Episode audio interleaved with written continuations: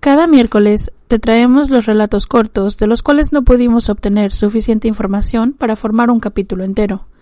Puedes encontrar episodios de la primera temporada con el nombre Juego de Asesinos en las plataformas de Apple Podcast, Google Podcast, Evox y Spotify. Juego de Asesinos Podcast está agradecido con ustedes, nuestros oyentes, por dejarnos hacer lo que más nos gusta. Déjanos saber si te gusta nuestro trabajo Búscanos en Facebook e Instagram como Juego de Asesinos-podcast. Si te gustó el episodio de hoy, la mejor manera de ayudarnos es dejarnos un comentario, tu like, seguirnos, compartir o dejarnos un review en Apple Podcast. De verdad, son de muchísima ayuda. Advertencia. Este episodio contiene material que puede lastimar la sensibilidad de algunas personas, debido a la naturaleza gráfica y explícita de los crímenes de este asesino. Se recomienda discreción. Se cree que el secuestro a niños por personas extrañas es muy raro. Las estadísticas no dicen que solo un por ciento de niños son secuestrados o robados por personas extrañas que ellos no conocen. En esta historia, el Stranger Danger es muy importante porque el mundo está lleno de monstruos y debemos enseñar a nuestros pequeños que deberían de cuidarse entre ellos mismos porque el futuro no es garantizado. Bienvenidos a Juego de Asesinos. Familia, ¿cómo están el día de hoy? Hello, welcome. Bienvenidos a nuestro mini miércoles. Pero este mini miércoles es muy especial. ¿Por qué? Vamos a decirlo juntas. Ok, one, two, three. 50. es nuestro episodio número 50, chicos. 50. ¡Qué locura! ¡Wow! Tantos que hemos hecho, no lo podemos creer. y cuando empezamos, Kiki y yo hicimos El vampiro de Sacramento. Yo sé, hace muchos. y por eso quisimos hacer este también es de un vampiro. Yes. Sí. El vampiro de Tokio. Ahora les traemos la historia del vampiro de Tokio. Y a lo mejor ni siquiera va a ser un mini miércoles, pero creemos que por ser el número 50, pues merece. Yes. Aquí se lo vamos a poner en miércoles, así que. pero es un poquito diferente a los normales, porque, pues, como es el 50 lo quisimos hacer un poquito más largo. Muchísimas gracias por estar con nosotros en las 50. Tenemos 50. Imagínate, Kiki, qué viejas. y les quiero decir, antes de que comenzamos, vamos a hacer housekeeping. En el episodio pasado se me olvidó decirles, los comentarios que nos estaban dejando eran en la plataforma de Ebox o iBox, ¿cómo es que le llaman? Ebox iBox, no sé cómo lo llaman ustedes. potato, potato. Potato, potato. Um, pero, so, ahí es donde estábamos pidiendo los comentarios porque creo que es de las únicas plataformas donde te permiten dejar... Apple también. Ah, y Apple también. Los reviews en Apple son súper, súper importantes. Así que si ustedes dejan si tienen, ¿Tienen Apples? Déjenos un mensaje ahí también, Sí, un Apple review. No importa lo que digan en el review, no importa que digan si, Kiki huele feo. Es, oh perfecto. o si quieren decir cualquier cosa, si tienen mascotas, el nombre de su mascota, cualquier cosa que nos quieran decir, de verdad lo único que hace es ayudarnos un montón en el, algoritmo ah, para poder recomendarnos con otras personas que escuchan también True Crime en español. Y pues eso era lo que de lo que hablábamos la semana pasada, era la plataforma de Evox y por favor si nos pueden ayudar en Apple también se los agradeceríamos muchísimo. Sí, y muchas gracias a los que nos están dejando muchos comentarios porque de verdad muy bienvenidos. Increíble, el, el, episodio pasado fue increíble, todos comenzaron a dejarnos uh, sus mensajitos y la verdad es que se los agradezco con el corazón, eso fue súper, súper importante. Yes, thank you, muchas gracias. Muchísimas gracias. Y um, también recuerden por favor follow, seguir, suscribirse. Yes. Todas esas cosas, yo sé que a lo mejor es como que, ay, cómo joden con eso.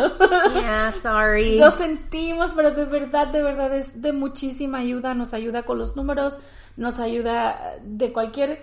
Esta es como una forma de si ustedes quieren ayudarnos a nosotras, esta es la forma de hacerlo, la mejor forma de hacerlo Yes. compartiéndonos con sus amigos, sus familiares, de cualquier forma posible. Créanme, es, es increíble y es muy buena la ayuda. Y nos ayuda a estar aquí con nosotros con pues los días que estamos. Sí, Así exactamente. que gracias. Y ahora, como siempre, Claro que sí, un pequeño recordatorio. No somos profesionales, Ni locutoras, ni narradoras, ni especialistas, ni abogadas, ni policías. solo dos simples mortales. A las que les gusta muchísimo el true crime. Este podcast es una combinación extraña entre true crime y risa. Y Spanglish. ¿Por Sí. qué? Nos fluye. Yeah. si crees que no van de la mano, No somos el podcast para ti. sorry. Lo sentimos de verdad. Te agradecemos que lo hayas intentado, pero pues no te vamos a gustar, de verdad, No. créenos. Y esperamos que encuentres el podcast de tu agrado dentro de los miles que hay en la plataforma en la que nos estás escuchando. Ahora que terminamos con ese largo housekeeping. ¿estás lista? Sí, este está duro, ¿eh? Está duro y hay partes que son un poquito más y les vamos a decir antes de por si no Por gráfico. escuchar. Am, se recomienda mucha discreción. Yo soy Marta. Y yo soy Kiki. Let's go. Hoy vamos a hablar de Tsutomu Miyazaki. Nació prematuro y con defectos en sus manos, donde las articulaciones de los dedos estaban fusionados. Esto lo prevenía de doblar sus muñecas hacia arriba o hacia abajo. Debido a la deformación no tenía amigos y era víctima de bullying por ser diferente. Y todos se alejaban de él cuando estaba en la primaria. Es por eso que pasaba mucho tiempo solo y nunca participaba en los eventos sociales. Debido a su deformidad, escondía sus manos cuando le tomaban fotografías, porque le daba vergüenza. Le encantaba dibujar y leer cómics cuando estaba solo. Era muy inteligente y era clasificado como uno de los 10 niños más altos en su clase. Eso cambió un poco cuando entró a la high school. Era un estudiante estrella cuando llegó, muy bueno. Pero de repente sus grados bajaron dramáticamente. Y después fue clasificado el número 40 de 56 estudiantes en su clase. Pues esto le causó que no lo aceptaran en la universidad y por eso tuvo muchos problemas en su casa. Y en vez de estudiar para ser maestro como él siempre había soñado, se metió a un colegio y estudió para ser técnico de fotografía. En el colegio se hizo más extraño. Tomaba fotografías de las chicas jugando tenis, pero eran fotos de sus áreas femeninas. Y solo nada más esas áreas. Ahí es cu- cuando come- comenzó con su adicción a las revistas pornográficas y a las películas de anime pornográficas también. Interesante. Yo no sabía que había anime pornográfico. Ah, yo sí. ¡Ah! ¡Kiki! ¡Wow! ¿Sabemos algo de Kiki más? Eso que Pero eso es historia para otro día. esperamos. Para otro, para otro. Para otro QA. ¡Wow! En, en 1980, Miyazaki se mudó otra vez con sus padres y compartía una recámara con su hermana mayor. Su familia era muy conocida en Itsukaichi, donde su padre era dueño de un periódico. Pero Miyazaki no quería seguir con el negocio de la familia. Él se quería separar de ellos y tener su propia vida. Sus hermanas menores lo rechazaban. Él solo recibía apoyo de sus abuelos. En marzo de 1988 su abuelo murió y esto le causó una depresión muy grande y lo hizo que se sintiera un poco más solo. Esto es lo que muchos creen que fue lo que lo llevó a cometer los crímenes. Sí. Es lógico porque si es tu única fuente de apoyo y, Y se, se te te va... muere, Ujú. sí. O sea, no estoy diciendo que es, que es lógico que cometa crímenes, o sea, es lógico que entres en depresión y sea como un trigger Sí, cuando tienes una persona muy cercana a ti que se te muere. Exactamente, especialmente porque lo ridiculizan en la escuela, sus Es- hermanas no se llevan bien con él. Es rechazado Es por rechazado todos por todo mundo. Y el único que lo, que lo acepta, pues ya se le fue. Exacto, entonces sí como que es algo difícil de digerir, no le no le No justifica, ajá, no le justifica, pero sí entiendo esa parte de perder a una persona que de verdad es importante, Es para ti. Ujú. Su familia notó el cambio inmediatamente. Semanas después, una de sus hermanas lo cachó mirándola mientras tomaba una ducha. Cuando ella lo miró, pues lo corrió y él se enojó tanto que la atacó. Oh no. Cuando su madre se dio cuenta de lo que estaba pasando, le dijo que quería que pues él pasara más tiempo trabajando y fuera de la casa para y que ya dejara de mirar esos videos pornográficos que tanto miraba y pues él se enojó tanto con su mamá después de que le gritó que también la atacó a ella. Oh my god. No, entonces ya estaba súper enojado con todo el mundo. Sí, como que el, el abuelo, la muerte del abuelo sí de veras le causó mucho Mucho, mucho stress. stress. ujú. Después de la cremación de su abuelo, admitió que se había comido las cenizas de su abuelo para estar más cerca de él. He escuchado esto en otras historias. You know, que las personas se comen las cenizas de sus, de sus personas que aman para Yes. sentirse más cerca a ellos. no. No, de- es cierto, pero sí lo pasa. No, no, no. You know que estaba viendo la otra vez. No me acuerdo dónde lo vi. A ver si ustedes saben, porque lo- yo pienso que más de una persona lo ha visto. Era un show y a lo mejor es ficticio, donde la persona se comía las cenizas, no sé si del papá, del abuelo, del primo o algo así. No, es Y el soñaba- show donde son adictos. La adicción, el show de la adicción. No, es un show, like, él, él se comía las cenizas de la familia para alucinar y ver a la persona. Oh. Porque le producía como alucino, no sé, Pues a ver, que tenían las cenizas. I don't know, pero este es, no sé si es un show de ficción o era un show real como una enfermedad mental que este hombre tenía y se comía las cenizas y de ahí le salían como estas um, Visiones. visiones, ajá. wow. Eso me recordó, pero ay no, qué raro. Bueno, en fin, si se la saben me dicen. Yes. Porque yo sé que lo vi, pero no sé dónde lo vi. Yo no lo he visto. Mientras tanto, se alejaba más y más de su familia. Él dijo que se sentía muy solo y que cuando miraba a las niñas jugando solas, sentía como si se estuviera mirando a él mismo. Al poco tiempo después, se mudó de la casa de sus padres a su propio apartamento, lejos de la familia que él odiaba. bueno, por lo menos se fue, ¿no? Pues sí, pero al final del día es así como que... e- Es que estas son el, tipo de personas que yo siento que cuando uno se da cuenta que son, quiero decir la palabra, diferentes, o que tú estás como que sabes que necesitan ayuda, deberías de mantener un ojo más cercano a esa persona. O por lo menos tenerles Tener- atención y a lo mejor es por eso no pasan, no pasaría no pasaría cosas cosas que, pasan. Ajá, y no estoy diciendo que a lo mejor los papás tienen la culpa, porque obviamente no tienen la culpa, pero sí siento que si tú estás dándote cuenta que uno de tus hijos o un familiar tuyo, cualquier persona, eh, estás viendo que tiene este como struggle, que no puede salir de esta depresión, que se siente solo, que que ah, no les estoy diciendo que todos van a matar, pero digo, si tú ves que hay otro ser humano que está teniendo un problema, especialmente de sentirse solo, de sentirse deprimido, de sentirse que no encaja, deberías de buscar la forma de, de darles apoyo y de darles ayuda o de tratar de, hey, ¿cómo estás? You know, todos los días, porque creo que eso ayuda. Sí, porque se sienten solos y como Exacto, de pero- sentirse solos y, y- e irse a un lugar se sienten hasta más solos. Exacto. Y, y pues no solo se sienten solos, pero también están solos. Sí. Y a veces un más. mensaje hace la diferencia. A veces un mensaje de, hey, ¿cómo estás? O simplemente, oh, ya viste qué bonito está afuera el día hoy. O cosas así. Simplemente un mensaje o algo que, que te indique que hay alguien allá afuera que de todas maneras, aunque tú no contestes para atrás, se preocupa por ti. Creo que esa es una parte importante, chicos, y si algo se deben de llevar de esto, de todos los casos que tenemos, es de que cuando hay una persona que tiene un problema mental, si no le pueden ofrecer la ayuda médica o la ayuda, ah, mantener un ojo. Sí, por lo menos. O, Mantener, o mantener un ojo o por lo menos... reach out. Sí, o por lo menos hablarles y estar presentes y ser parte de am, su vida diaria para que en algún momento, si están listos para salir de ese problema, tengan con quien apoyarse. Ya.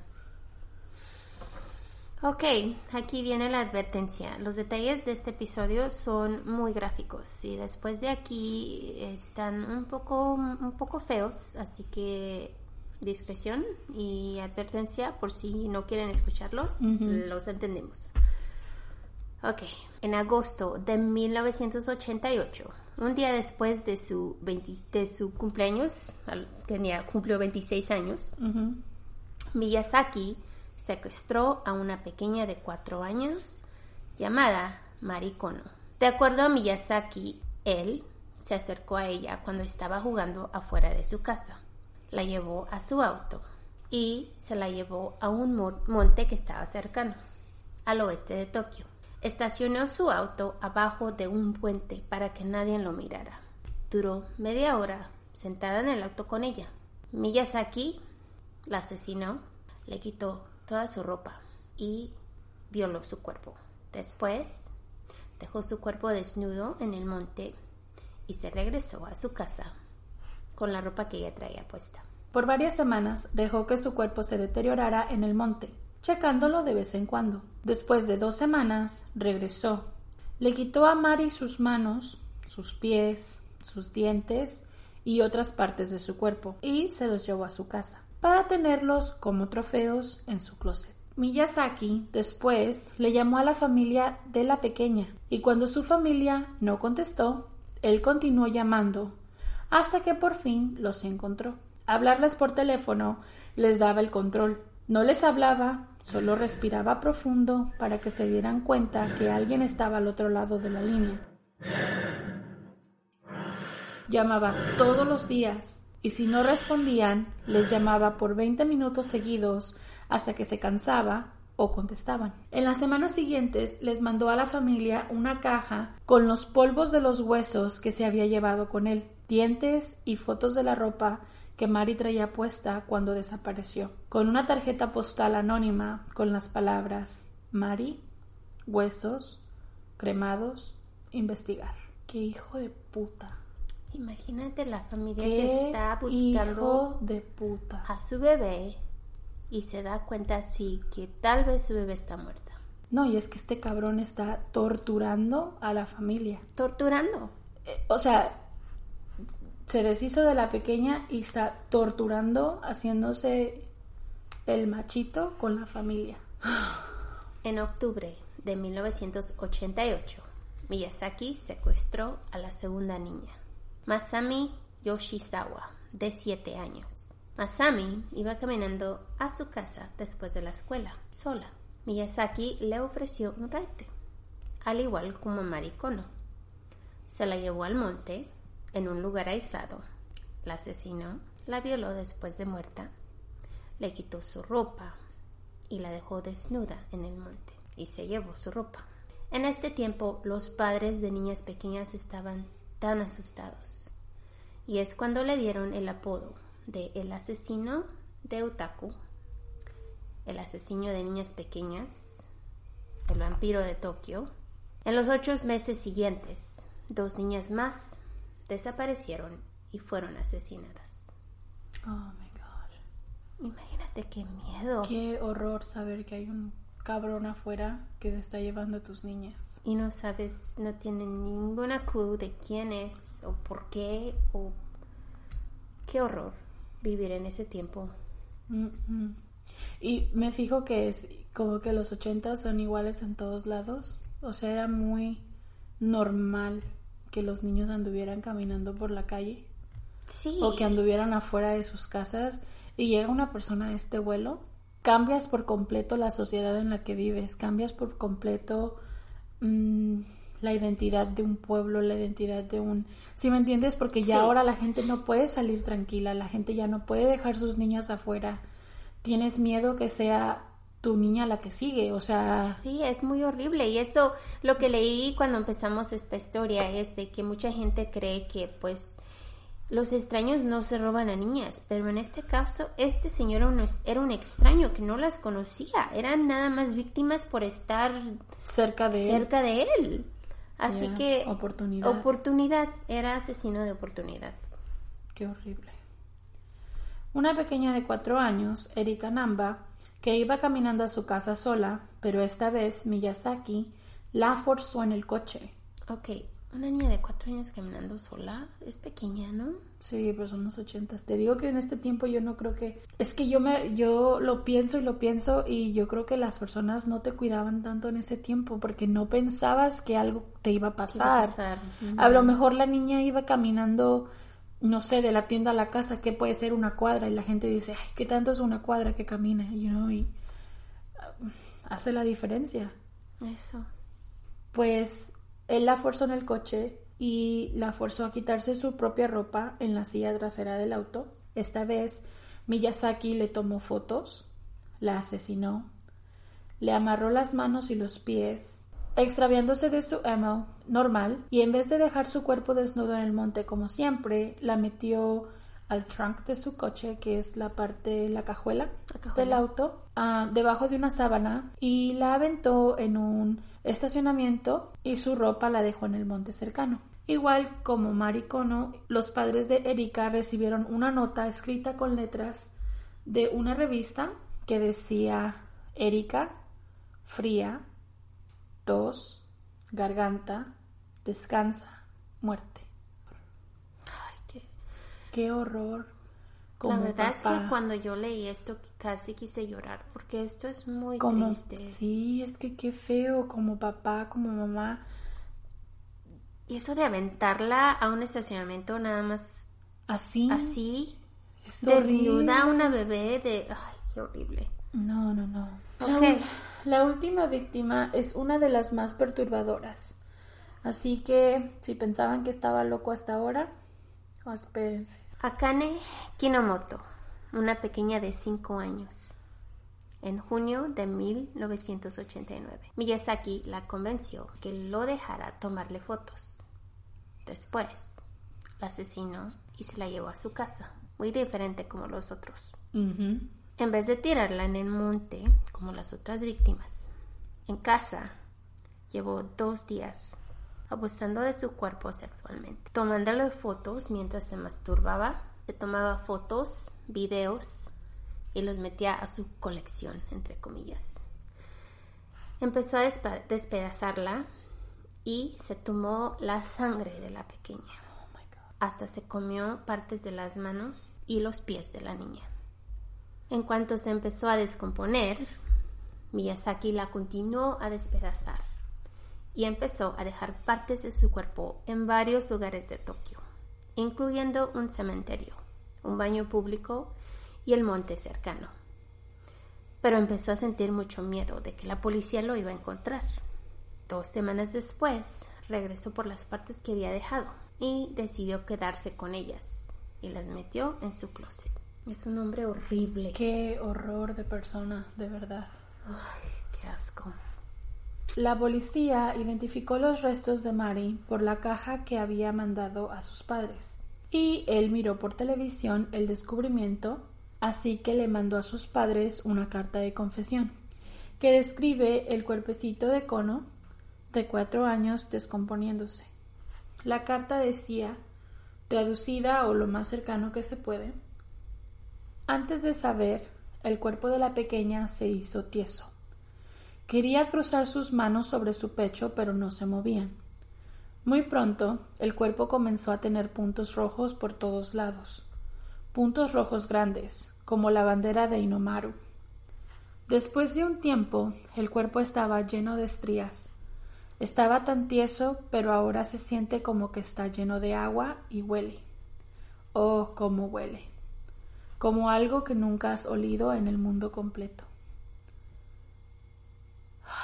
Lo quiero golpear. Lo quiero a matar. Lo quiero, lo quiero. No. No.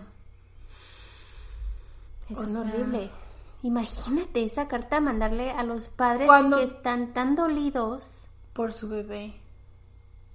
Porque solamente la mandó en piezas. O sea, le mandó partecitas nada sí, más. partecitas de- del cuerpo de, de su bebé.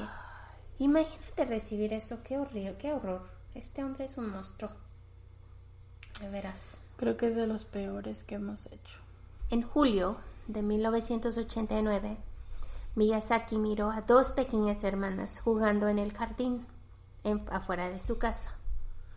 él pudo separar a la más pequeña y la forzó en su coche.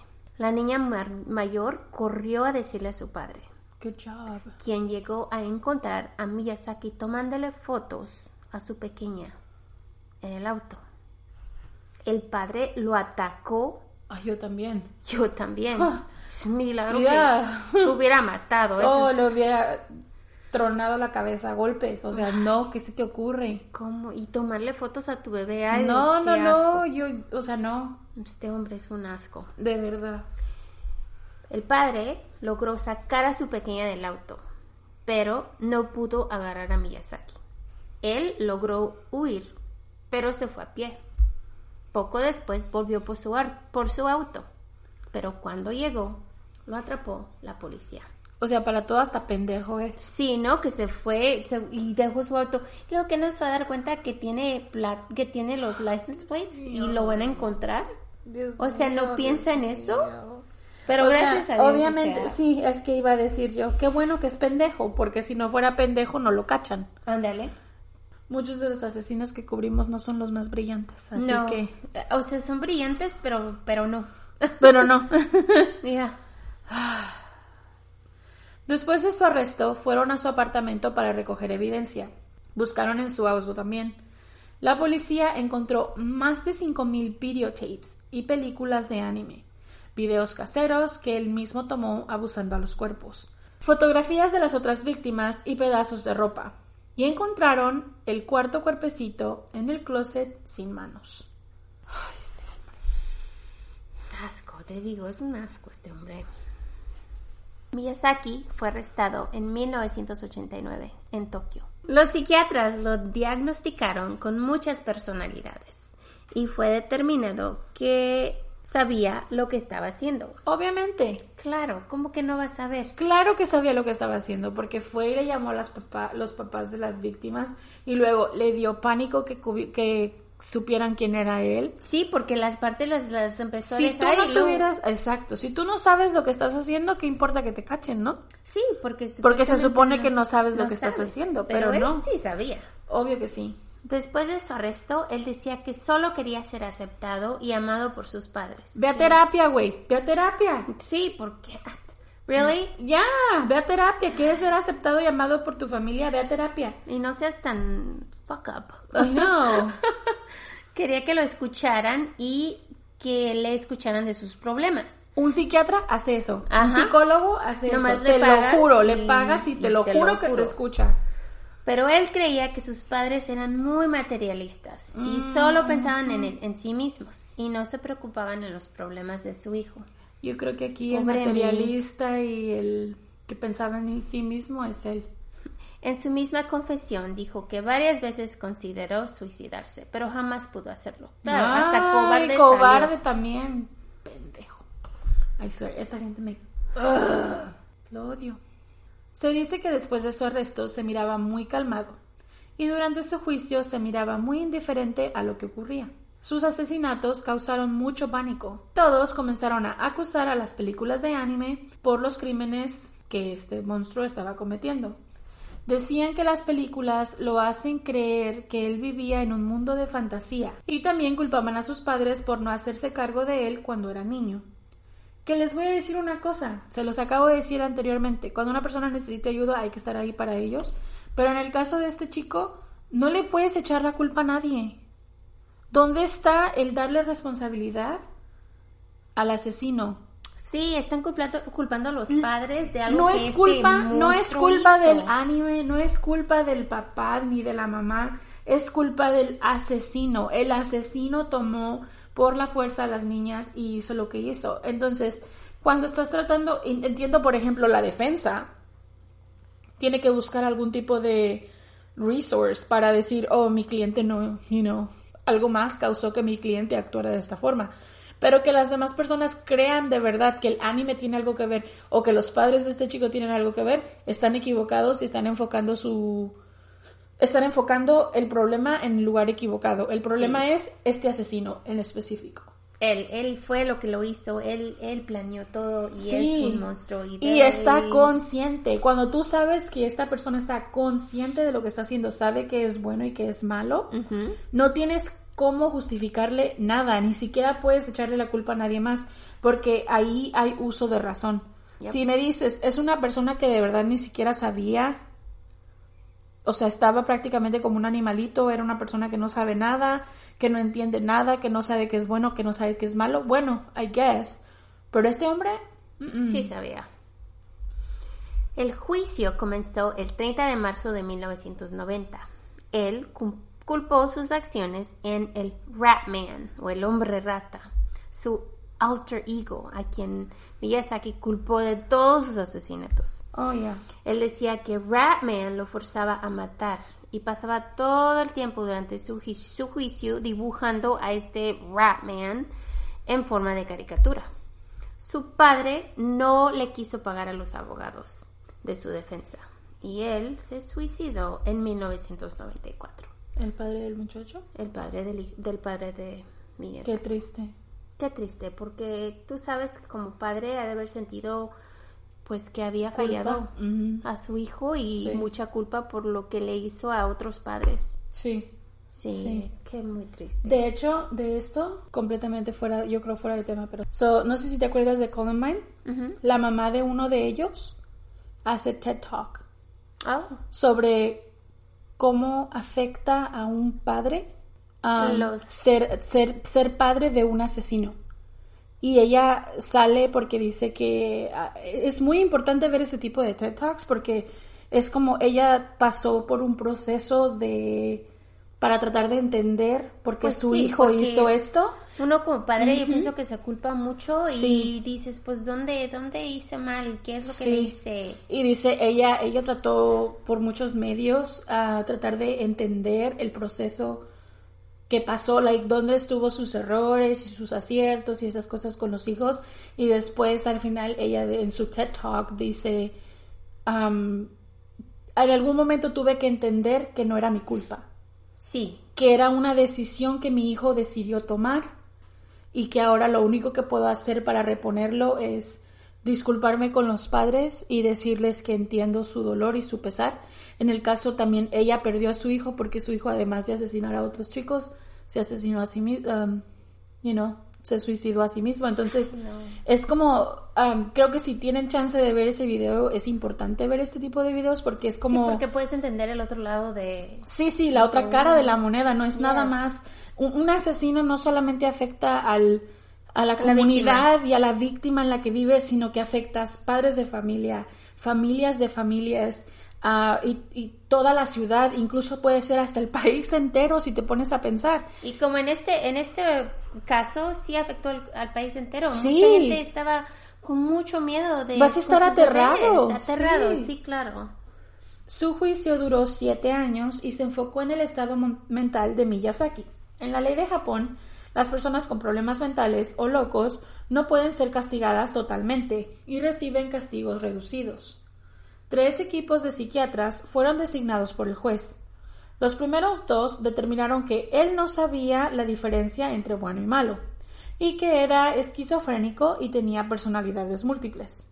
Pero el tercer grupo determinó que sí tenía diferentes personalidades y que él sabía que lo que hizo fue malo y que era capaz de tomar responsabilidad sobre sus acciones. Yep, y es cierto. Él fue sentenciado el 4 de abril de 1997 y su sentencia fue confirmada por la Corte, de Al- la Corte Alta de Tokio y la Corte Suprema de Tokio el 17 de enero del 2006. Miyazaki fue colgado el 17 de junio del 2008 por sus crímenes. Merecido se lo tenía. Muy merecido. Merecido se lo tenía. Me disculpan, yo no estoy a favor de, de la pena de muerte porque tiene muchos errores, pero gente como esta, no, para mí no. Necesitan. Yo sí estoy a favor porque hay muchas personas que sí lo merecen. Sí, este sí lo merece. Y este sí lo merece. Así que ahí está nuestra historia y es muy fuerte. Qué fea historia. Ojalá y les... No hayan- les den nightmares. Sí, no les den nightmares porque ay, sí, estuvo muy pesada. Ya. Es muy triste. Tantas bebés que fueron perdidas. Así que esto es nuestra 50 episodio. Un poco bummer Un poco- y pesado, pero Por igual el 50 y gracias Sí. por escuchar. Muchísimas, muchísimas gracias por seguirnos cada semana. De verdad son increíbles, Yes. impresionantes, los queremos mucho. Y cuídense, todavía estamos en cuarentena, pero aquí echándole ganas. Sí, nos acaban de mover la fecha hasta el final del mes. Ya, hasta Así el- que- No, hasta abril, ¿no? Final del mes, final final de, abril. De abril. Así que Un no mes sé más cómo. para nosotros. No sabemos cómo estén en sus países, esperamos que estén bien. Cuídense muchísimo, traten de mantenerse en casa. Sí, porque aquí ya estamos lo más de que todos los otros países. Sí. Es estamos- muy, es muy raro salir ahorita afuera. Está muy solo. No, Kiki y yo todavía seguimos trabajando porque Ujú. pues somos necesarios, pero es muy diferente salir a trabajar cuando no hay nadie allá afuera. De Así hecho, que así estamos pasando nuestras cuarentenas. esta cuarentena. Así que cuídense mucho. Sí, díganos cómo están pasando la de ustedes. Nos Sí. gustaría saber. Déjenos saber. Yes. A ver si no se aburren. O cuéntenos qué hacen cuando se aburren. Yes. Así que otra vez muchísimas gracias. Thank you. Thank you. Nos vemos pronto. Bye. Bye.